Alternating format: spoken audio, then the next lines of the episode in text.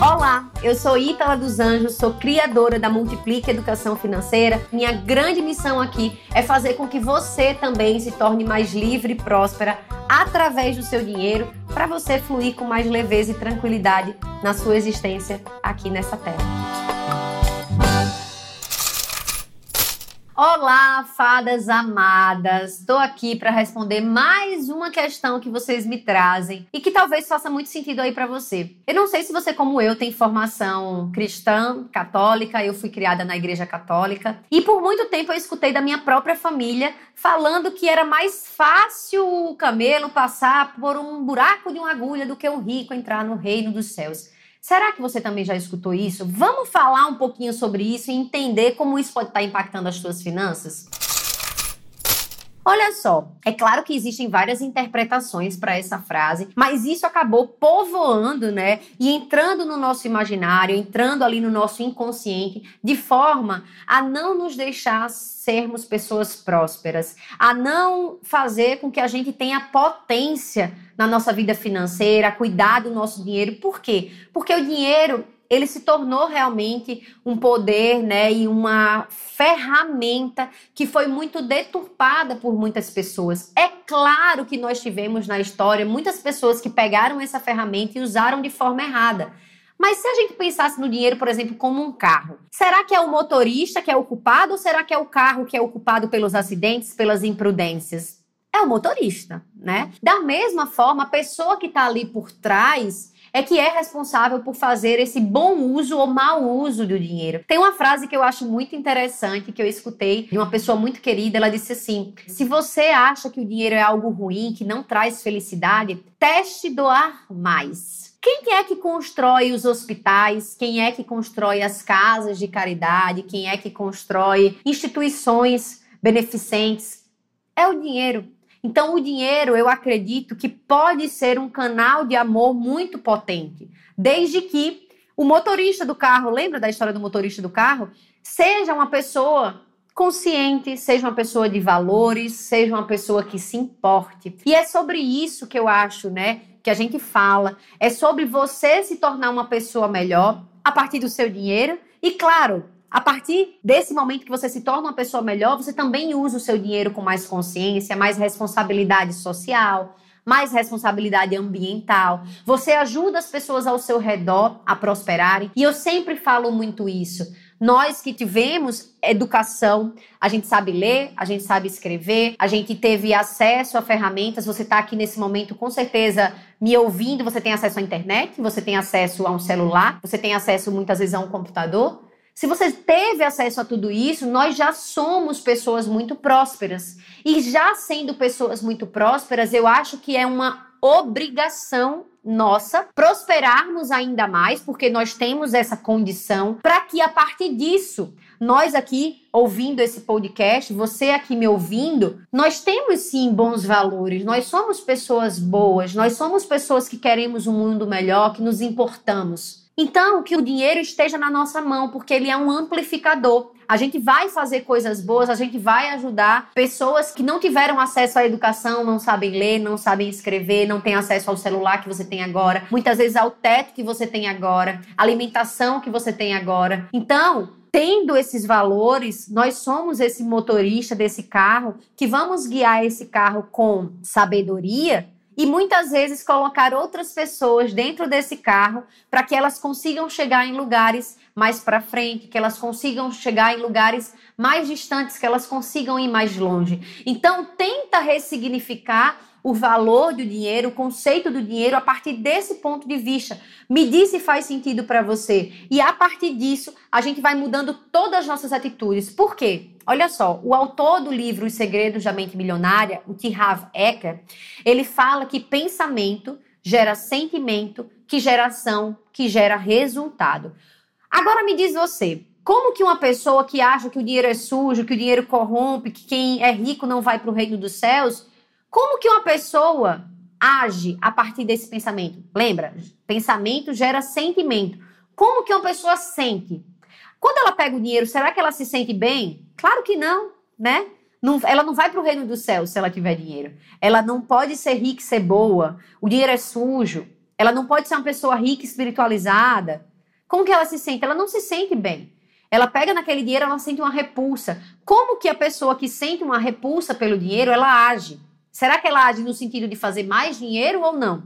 Com certeza não. Será que ela se sente bem em administrar esse dinheiro, em multiplicar esse dinheiro ou não? Certamente que não. Certamente que ela não vai agir no sentido de investir, de multiplicar, porque lá atrás tem um pensamento causando tudo isso. E claro, os resultados dela não serão resultados desejáveis que ela quer para a vida dela.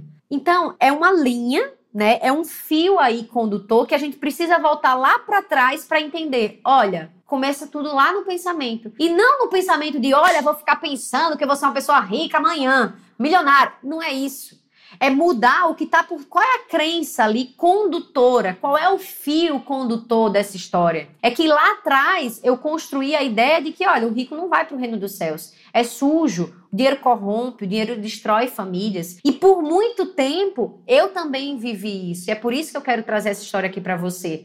Lá atrás, a minha família passou por um momento muito triste. A minha bisavó, ela se casou com um italiano muito rico, que tinha muitas posses. O meu bisavô, no caso, né? Ele passou a administração das finanças das empresas dele para irmã da minha bisavó, ou seja, a minha tia bisavó. Essa minha tia bisavó roubou todo o dinheiro da família e a minha família, né, a minha bisavó e o meu bisavô passaram por uma situação de extrema necessidade, de ter realmente assim que pedir comida para as irmãs. Tamanha a situação que a família ficou. Nesse momento, a minha avó já era nascida e a minha avó começou a trabalhar aos 13 anos para conseguir sustentar também a família ali, né? Para que todos juntos conseguissem sustentar e colocar comida na família.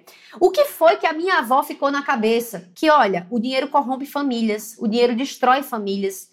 O dinheiro não é bem-vindo porque ele nos faz chegar numa situação dessa. As pessoas sentem inveja. E foi isso que eu ouvi da minha avó desde criança. A minha avó, a minha bisavó, muito católicas, também carregavam essa frase, né, de que o rico não vai para o reino dos céus. E aí elas se ancoravam nisso. Olha, a gente é pobre, mas a gente vai para o reino dos céus. E aí isso também potencializava o outro lado, né? De que o dinheiro corrompia as pessoas, tá vendo como uma coisa casa com a outra. Tudo bem, a vida foi passando, a, a vida foi melhorando. Eu conheci a minha bisavó, ela viveu comigo até os 23 anos. Eu tinha 23 anos quando ela faleceu, se foi, partiu. E eu também ouvi essas histórias dela. Então, isso ficou internalizado em mim de forma que eu gastava muito dinheiro. Todo o dinheiro que eu pegava, eu dava um jeito de gastar, porque aquilo era sujo, aquilo corrompia, a ponto de chegar aos meus 25 anos de idade com quase 150 mil em dívidas. Mas olha o fio condutor de onde que estava vindo. E foi durante um processo de reconhecimento, de me entender, de me aprofundar nisso, também fazendo diversas terapias, teta healing, constelação familiar, tudo isso que eu descobri o que estava por trás desse resultado, daquele sentimento que estava lá atrás, preso né, por um fio condutor naquele pensamento. E foi mudando isso que eu consegui chegar nos resultados que eu tenho hoje, que, que eu consegui transformar toda a minha vida financeira. Porque eu entendi que aquele pensamento já não me servia mais, que aquilo não era verdade. Aquilo aconteceu num momento único da minha família, aconteceu, a gente perdoou, a gente ressignificou. Mas isso é a realidade do mundo inteiro? Isso se aplica ao mundo inteiro? Será que isso é real em qualquer circunstância? Não. O dinheiro não faz coisas maravilhosas também? Faz. O dinheiro também não eleva famílias, não melhora a situação de muitas pessoas? Sim. Então, se isso não é verdade o tempo todo, ele não precisa ser verdade o tempo todo para mim também. E aí a gente pode ressignificar isso e a partir desse pensamento mudar toda a realidade financeira.